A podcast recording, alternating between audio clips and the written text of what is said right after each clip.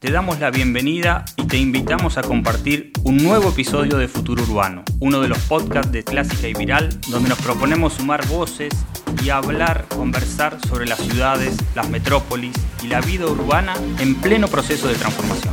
Soy Cali Lazzarini y hoy vamos a estar hablando con Carlos Moreno. Él está en París, es profesor en la Sorbonne de París y además asesor de la alcaldesa Anne Hidalgo que acaba de anunciar el lanzamiento de este Big Bang de la proximidad que tiene que ver con la ciudad de los 15 minutos, pero eh, va a ser muy interesante hablar con Moreno, quien viene estudiando los procesos de transformación de las ciudades. Y como siempre me acompaña Damián de Glaube, con quien vamos a estar conversando junto al profesor Moreno.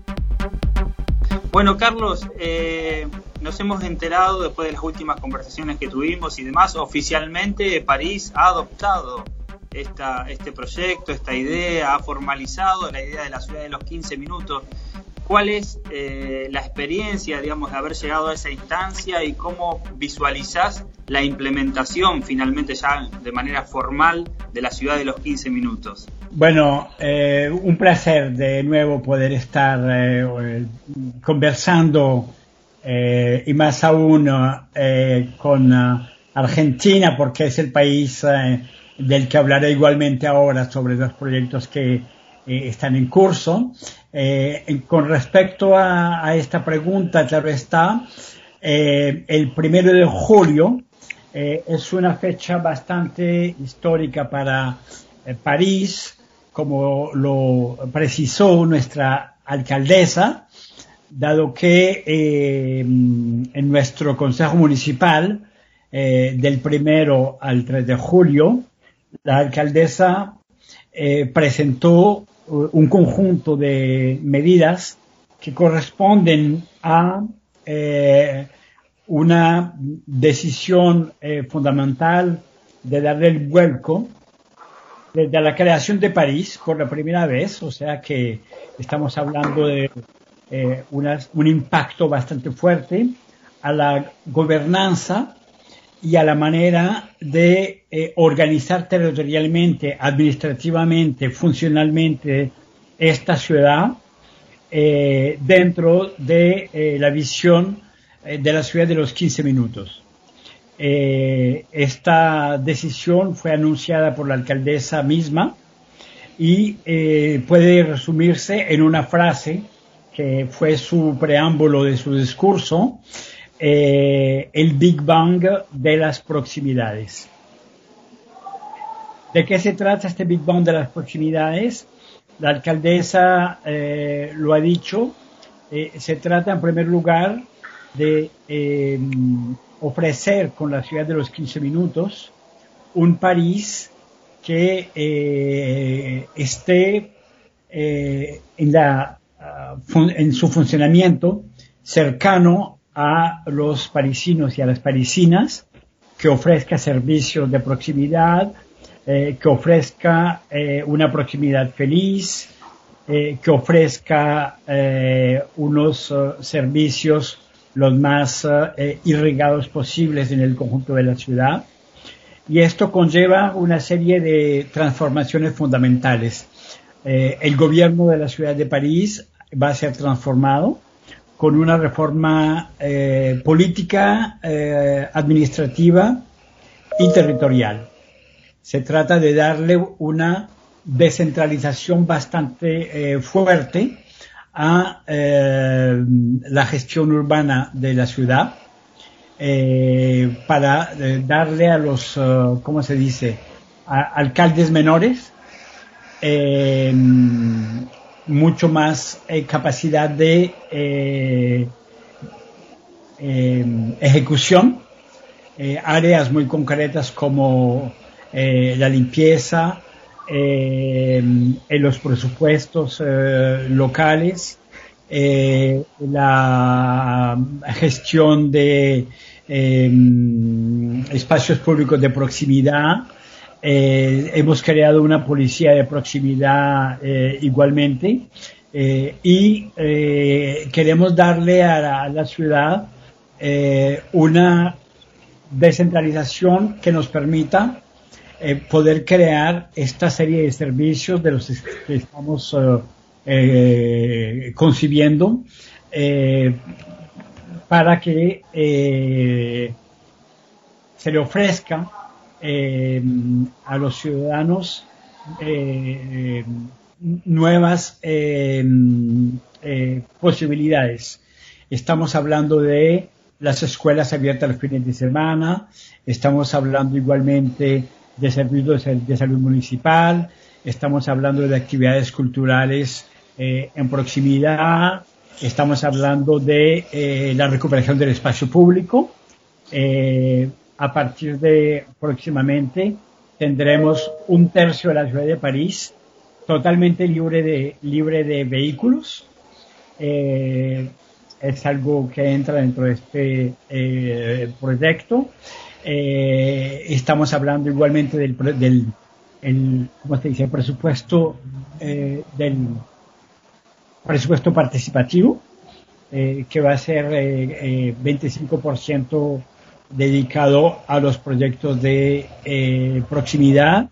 en fin, es un momento muy importante para París eh, el hecho de que se cree una hoja de ruta eh, sobre los próximos eh, años que va a ser totalmente orientada hacia el cumplimiento de esta descentralización y creación de servicios de, proximidad. Muy bien, Carlos. me surgen dos preguntas eh, sobre este tema. Sin duda, como vos decís, eh, París marca la hoja de ruta, este gran Big Bang de lo que es la ciudad de proximidad, eh, pero un poco por tu prédica y por cómo esta teoría, este concepto se ha expandido, sabrás que muchas ciudades, incluso muchas de Latinoamérica, están adoptando o tratando de adoptar esta, este, esta dinámica. No sé si tenés conocimiento, seguramente estarás asesorando o, siguiendo algún proceso, pero ¿cómo crees que la están tomando otras ciudades ya fuera de, París? Bueno, tenemos eh, una relación muy estrecha, tal vez está con el, eh, la Red Mundial de Ciudades, que es el C40, eh, al que pertenece Buenos Aires, e igualmente ciudades como Río, Río de Janeiro, eh, Sao Paulo, Bogotá, Medellín, Santiago de Chile. Eh, tuvimos una reunión el viernes pasado que fue publicada en, en, en, la prensa de Buenos Aires, o sea que podemos hacerlo público. Dado que esta red mundial de ciudades del C40 adoptó como hoja de, de ruta la ciudad de los 15 minutos, en sus eh, eh, próximos eh, desarrollos urbanos. si ves ciudades en Europa como Milano, hoy en día están totalmente orientadas hacia, hacia esto. Y en América Latina, en Buenos Aires, tuvimos el placer de anunciarle al alcalde de Buenos Aires, Horacio Larreta, que su pedido de copresidir eh, la, eh, la, la iniciativa mundial de Ciudad de 15 Minutos del C40 fue aceptada por la alcaldesa de París. O sea que próximamente habrá la comunicación oficial eh, Ana Hidalgo, alcaldesa de París, Horacio Larreta, eh, alcalde de Buenos Aires, van a eh, copresidir la iniciativa mundial del C40 de Ciudad de 15 Minutos. Y en Buenos Aires tuvimos una reunión de trabajo para lanzar los preparativos al respecto. ¿no? Y esta eh, dinámica la estamos amplificando con eh, el Foro Económico Mundial, con la eh, UN Habitat, Naciones Unidas, eh, con diferentes organizaciones internacionales de eh, alcaldes. Y estamos eh, eh, colaborando con diferentes ciudades, claro está, para construir iniciativas que vayan en el sentido de darle a las ciudades 15 minutos una, em, una adaptación al entorno de cada cual, ¿no? Seguramente lo que hacemos en París eh, no será eh, una copia eh, lo que se hará en las otras ciudades, porque se necesita una adaptación al contexto político, económico, urbano, territorial, social, cultural. Pero estamos fijando grandes líneas que pienso van a dar la posibilidad de colaborar y, empujar eh, al mismo tiempo lo que hacemos en París pienso que va a ser una fuente de inspiración, ¿no?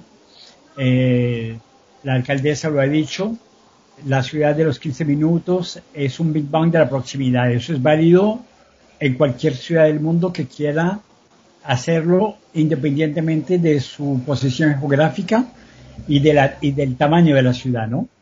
la territorialización que he hablado, que se votó en París, la desconcentración. Eh, hemos hablado de darle al barrio eh, como la escala de referencia. Hemos hablado de desconcentrar los servicios. Hemos hablado de, del espacio público, lo he dicho hace, hace un, un, momento, eh, de crear presupuestos participativos, de tener polos de vida asociativa y participación ciudadana, de tener presupuestos locales para poder animar las proximidades, de eh, realizar actividades muy concretas, ¿no? Culturales, eh, eh, urbanismo táctico, urbanismo temporal, vegetalización, zonas peatonas, pistas ciclables, disminuir el lugar de los autos, eh, recuperar el espacio público, los parking, en Ahora, Carlos, si me permitís, sí.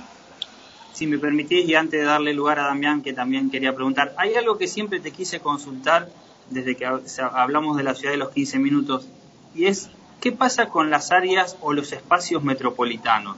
Desde hace 10 años a esta parte están creciendo muchísimo. Me imagino que en París esto sucede y ya que mencionabas el caso de Buenos Aires, pero no quiero ser específico de Buenos Aires porque cada lugar tiene su particularidad, pero la pandemia puso muy en evidencia los problemas de las áreas y los espacios metropolitanos, estos continuos urbanos, en función de la movilidad. acá en Buenos Aires la gente se traslada mucho de la periferia a la ciudad de Buenos Aires para trabajar, para educarse, para distintas cuestiones. Y ha sido un problema en pandemia poder controlar esa movilidad. Y cuando hablamos de ciudad proximidad, ¿cómo se hace con, las, con los espacios metropolitanos, sobre todo también en contexto político donde encontrás gobiernos de distintas eh, ideologías, de distintas, y amalgamar, sé que en el mundo hay distintos modelos de gobernanza metropolitana, pero ¿cuál es la mirada, la compatibilidad de una ciudad de los 15 minutos con los grandes espacios que en Latinoamérica son muchas ciudades que tienen estas áreas metropolitanas extensas y densamente pobladas, ¿no? Sí, claro. Eh, nuestra posición es bastante clara al respecto, ¿no? Eh, nosotros manejamos dos conceptos que entran en el mismo marco teórico, ¿no?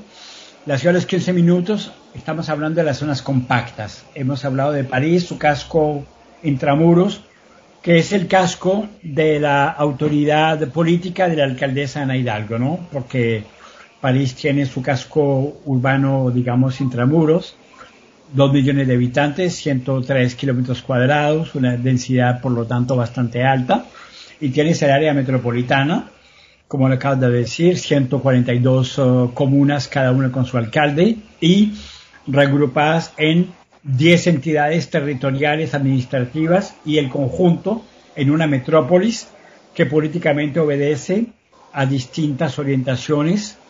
Eh, hemos hablado nosotros del territorio de media hora. El territorio de media hora es eh, una visión igualmente de la proximidad territorial en zonas de media densidad y de baja densidad y por lo tanto lo eh, acuñamos para poder hacer la transición de las zonas compactas de la ciudad, de la metrópolis, a las zonas medio, medio, medio y baja densas que hacen parte de la metrópolis porque las metrópolis se extienden en sus territorios hasta su eh, pérdida de continuidad espacial. Entonces, eh, ese concepto de la ciudad de los 15 minutos y el territorio de media hora lo manejamos juntos y hoy en día lo experimentamos eh, igualmente en distintos otros territorios de Francia. Tenemos en estos momentos siete experimentaciones eh, a, ese nivel para eh, inducir esta idea de la territorialidad de proximidad. la proximidad finalmente es impermanente con respecto a la talla eh, o la densidad eh, del territorio en el que queremos hablar, porque lo que hemos construido como abstracción es una ontología urbana, que son las funcionalidades indispensables en cualquier territorialidad, independientemente de su densidad y de su tamaño, para que cada uno de los ciudadanos que habiten tenga su completud funcional. Estamos hablando de seis necesidades eh, esenciales. Eh, habitar, trabajar, eh, sus compras, educación, cultura, salud y esparcimiento. Lo que cambia es las maneras de, acceder. Cuando estás en zona muy compacta, tú puedes decir 15 minutos a pie o en bicicleta porque estás hablando de distancias inferiores a 10 kilómetros. Claro está, cuando estás en un territorio que hay 20 kilómetros, eh, no puedes decirle anda a pie o hay que ofrecer, hay que integrar otras multimodalidades, incluyendo los autos. Pero queremos inducir otro tipo de comportamiento hacia los autos, ¿no? Autos compartidos, autos eléctricos, líneas virtuales, transporte eh, por pedido, on-demand transport, etcétera. Entonces, no hay un marco teórico que diga no, no, no, no se puede. Lo fundamental es poder hacer dos cosas complementarias.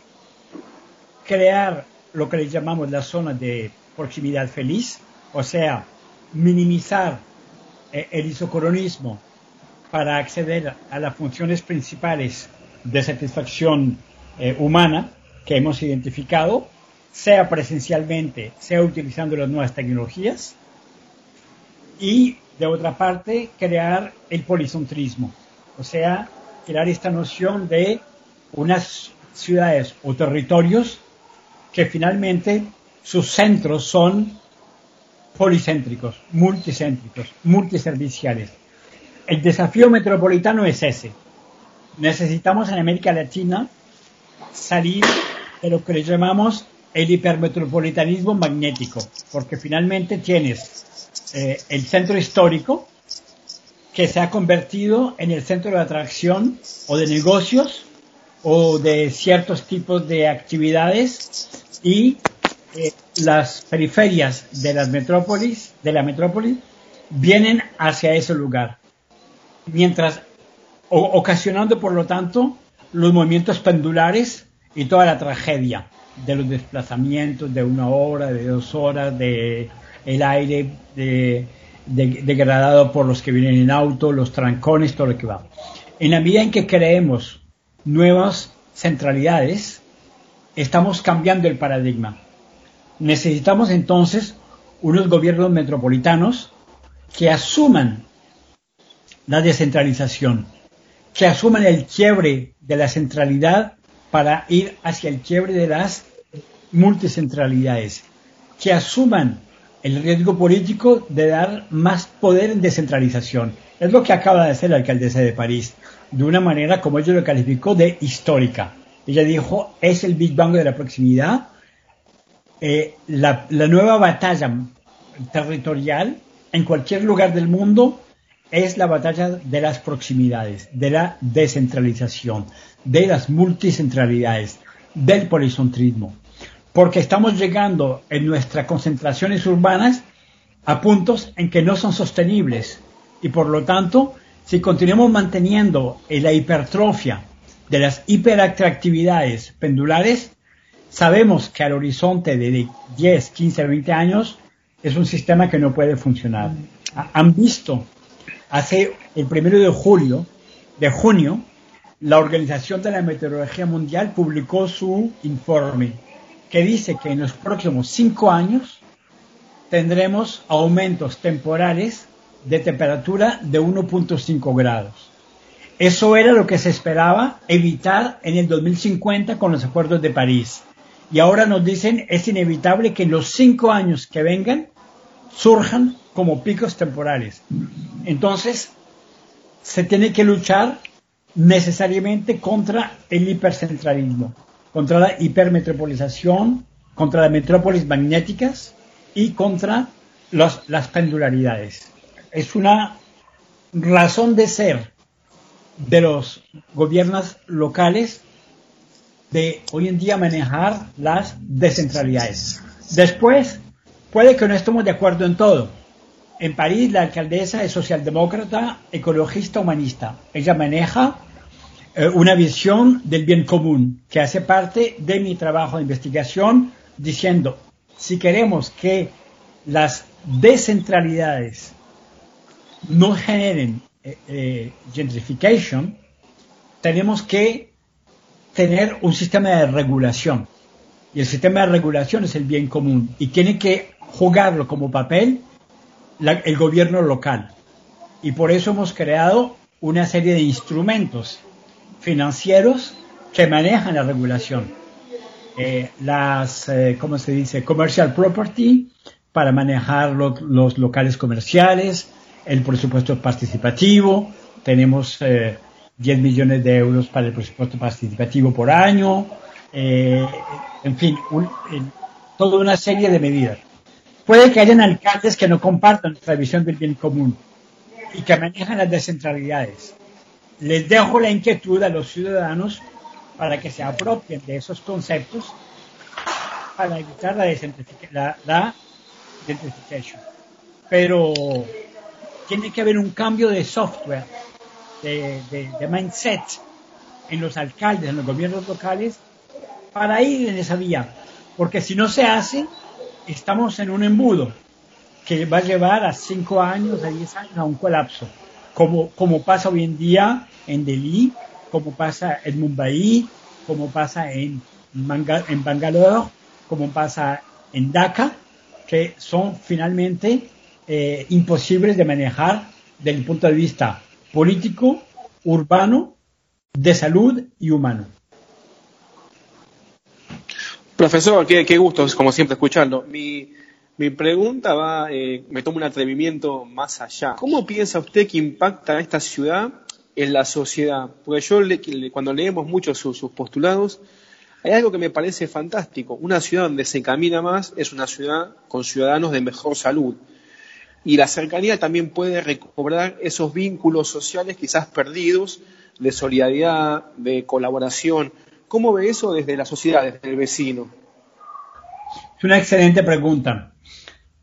E, esta, esta pregunta que has hecho es, muy importante porque hace parte un poco del, del, del, chipset de la alcaldesa nuestra, que, dice, eh, dentro de la ciudad de los 15 minutos, eh, la hiperproximidad, que es justamente lo que estás describiendo, eh, ¿cómo se dice? Tiene que ser una malla, ¿no?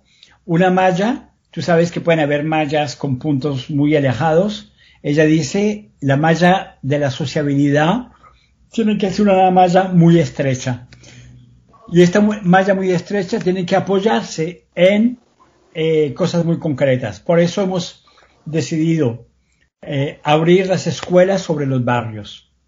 Eh, los eh, el lugar educativo de la escuela los fines de semana está abierto para actividades culturales, esportivas, de juego. Hemos hablado de llevar la cultura a la proximidad.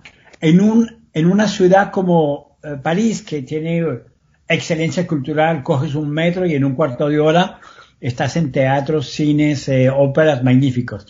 Pero aún así, pensamos que tenemos que, ¿cómo se dice? tenemos que, em, eh, eh, tenemos que estrechar más esta malla, ¿no? Y hemos creado este verano lo que le llamamos los platos artísticos de proximidad, o sea que los artistas de espectáculo vivo vienen a, los barrios para estrechar esta malla. Estamos creando con las bibliotecas, porque tenemos muchas bibliotecas en París, unos puntos que le llamamos los puntos de vida biblioteca. Porque la biblioteca no puede ser solamente un lugar en el que vengas a coger un libro y llevártelo para tu casa. Queremos que la biblioteca hoy en día se transforma, no solamente con libros, las bibliotecas ahora prestan instrumentos de música, manejan sistemas igualmente multimedia, manejan sistemas digitales y queremos que las bibliotecas sean una malla más que, igualmente eh, pueda realizar transformación eh, como biblioteca, como biblioteca. Necesitamos apoyar el comercio de proximidad para que el comercio no sea solamente vender, sean actos sociales. Cuando el comercio de proximidad instalas eh, comercio de venta en segunda, tercera mano, estás creando una economía circular.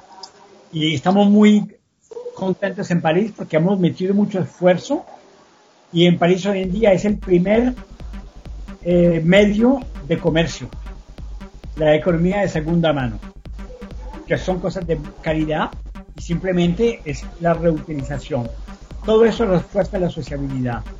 Estamos creando lo que le llamamos los nuevos servicios de hiperproximidad. Deporte, lugares de encuentro asociativos. Vamos a crear los kioscos ciudadanos en las calles para tener lugares de convivialidad eh, con, servicios para el empleo. Eh, vamos a crear eh, casas de salud igualmente. En fin, la lista es bastante larga de lo que la alcaldesa ha hecho votar, porque se votó una lista bastante larga de diferentes áreas, económica, social, cultural, eh, servicios de proximidad territorial, seguridad, empleo, aseo. Entonces, eh, eh, la, la, la, idea de la alcaldesa es muy importante sobre la hiperproximidad. Socializar es muy importante y esto necesita cosas muy concretas, muy concretas, que, se vean, ¿no? Que, estén, que estén visibles, ¿no? Para, para que no sea el discurso, ¿no? Hemos ya hecho un discurso de dos años en París que ha captado y ahora estamos ya transformando, metiéndole ya realización. Por eso hemos hecho todas estas operaciones, abrir la escuela al barrio, llevar la cultura, crear las, uh, el presupuesto participativo para los barrios, porque necesitamos incentivar el compromiso de la gente con esta filosofía. Y así se nos fue un nuevo episodio, un nuevo capítulo de este podcast que nos encanta hacer, que tiene que ver con futuro urbano, donde conversamos sobre el futuro de las ciudades, de las grandes metrópolis, donde el proceso de transformación que están experimentando en todo el mundo, pero sobre todo en Iberoamérica. Muchas gracias y hasta la próxima conversación.